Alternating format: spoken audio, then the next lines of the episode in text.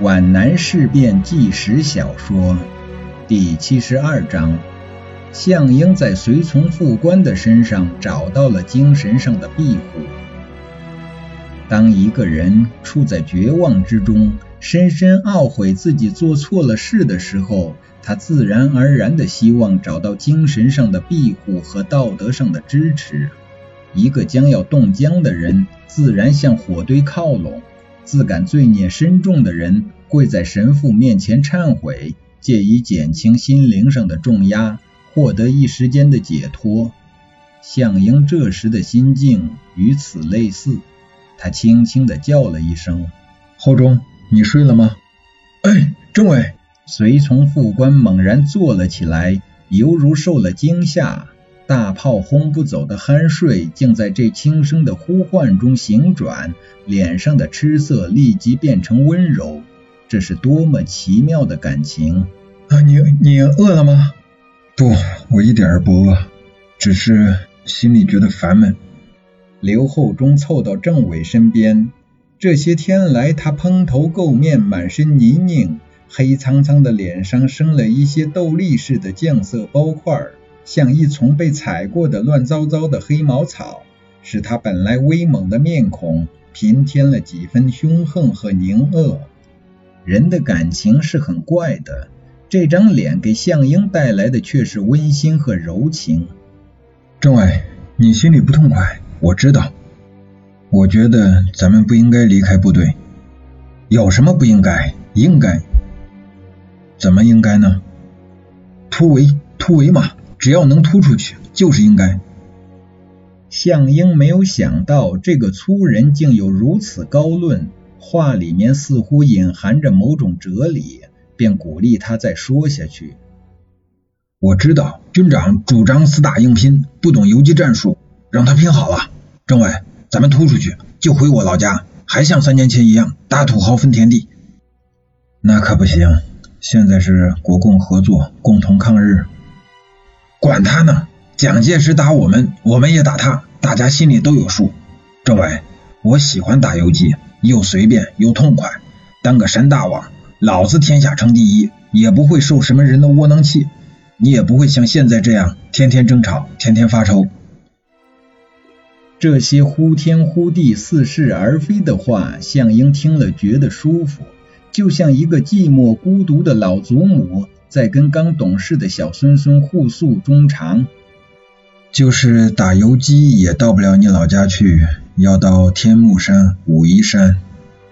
政委，到我们茶岭去吧，我能绝对保证你的安全。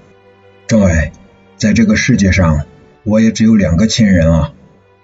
为什么是只有两个？一个是我的老姐姐，现今也不知道怎么样了；一个就是政委了。我愿意跟随政委一辈子。向英没法理解，这个猛张飞式的人物竟然有如此细腻的感情。这位草莽英雄在湖南茶陵的深山沟里长大，从六岁起就随父亲上山砍柴，冬天则在山上烧木炭。从十岁起，他就带一条木棒，独自在深山中的烧炭棚里过夜。向英曾问他手臂上的伤疤是怎么来的，他便绘声绘色地讲述，在他十八岁的时候，怎样跟一只豹子搏斗。在他二十岁那一年，到莲花县去打短工，一家姓康的土豪雇佣了他，半个月就干完了全部秋收的活。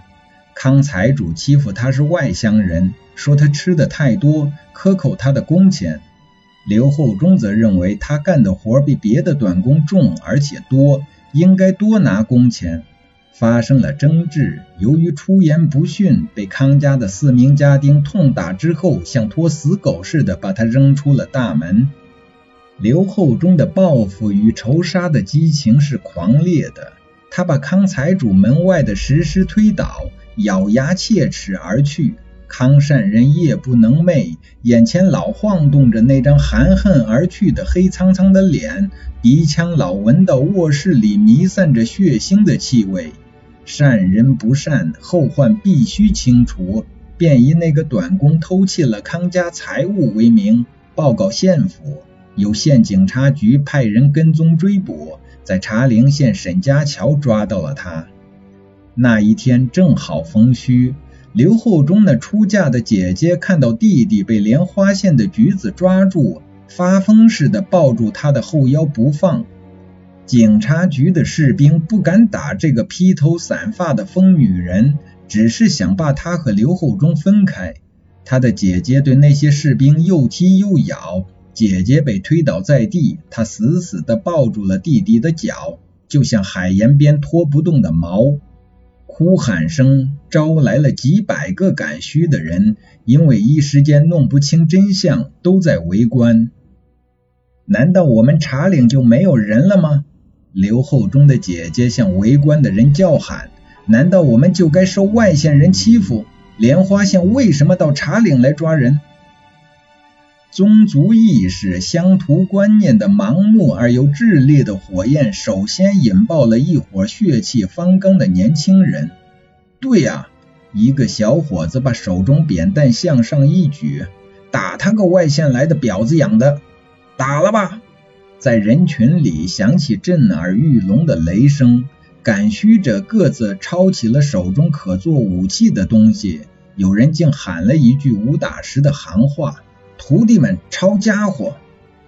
那些士兵虽说也知道众怒难犯，但又觉得如虎似狼的军人败在乌合之众的平民手里，未免窝囊。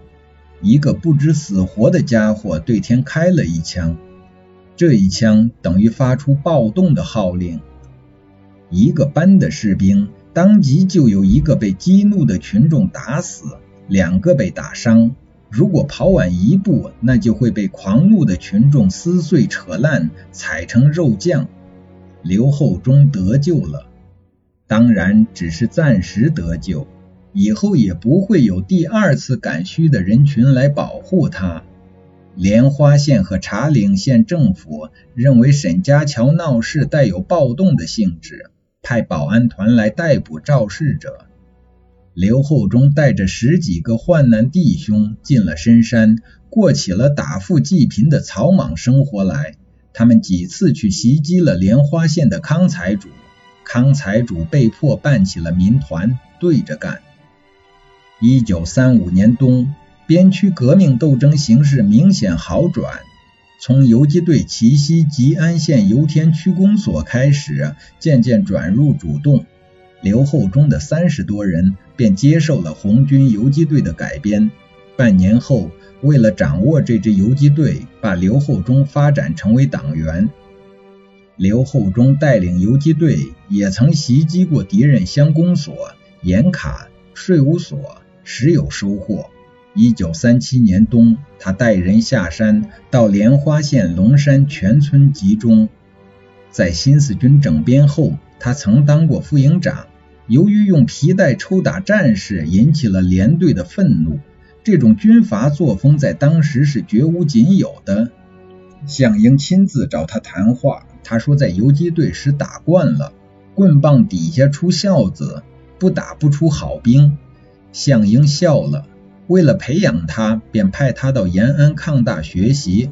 可是他文化低，跟不上，吃不消学校的正规生活，结果从延安开了小差，又回到了云岭。他像一个做了错事的孩子，战战兢兢地站在严厉的家长面前，向项英低头认罪。政委，部队我带不了，大学我上不了，没出息。